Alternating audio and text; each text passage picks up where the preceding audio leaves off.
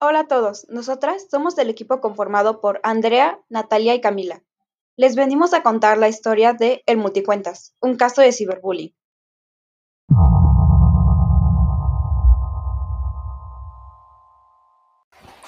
Un día como cualquier otro, Valentina se encontraba en la playa con su familia. El día estaba tan hermoso que decidió tomarse unas fotos con su traje de baño favorito y subirlas a todas sus redes sociales. Al principio no había nada extraño, pero al siguiente día vio en su Instagram y notó que tenía varios mensajes de una cuenta que no conocía. Al darse cuenta de esto, decidió leerlos y ver de qué trataban. Estos mensajes decían cosas como, si vas a subir fotos en traje de baño, al menos asegúrate de hacer ejercicio primero. Tápate, quítate eso, ni siquiera te queda bien. ¿Acaso compraste ese traje en el mercado? Yo lo vi aquel día, ahí de rebaja. Entre otros. Valentina, al leer esto, decidió borrar la foto de todos lados y dejó de postear fotos en las redes.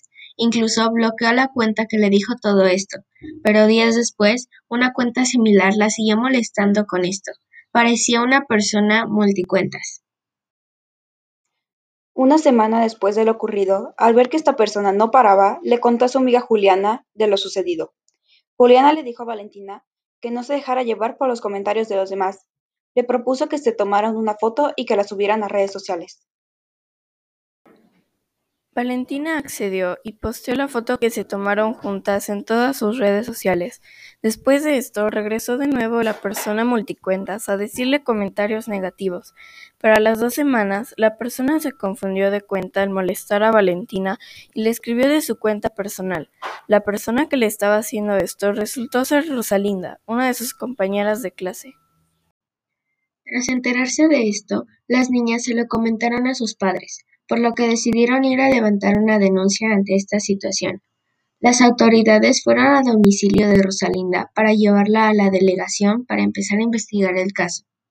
Rosalinda resultó la única culpable de lo sucedido, y al no ser mayor de edad, se le impuso realizar trabajo social limpiando calles.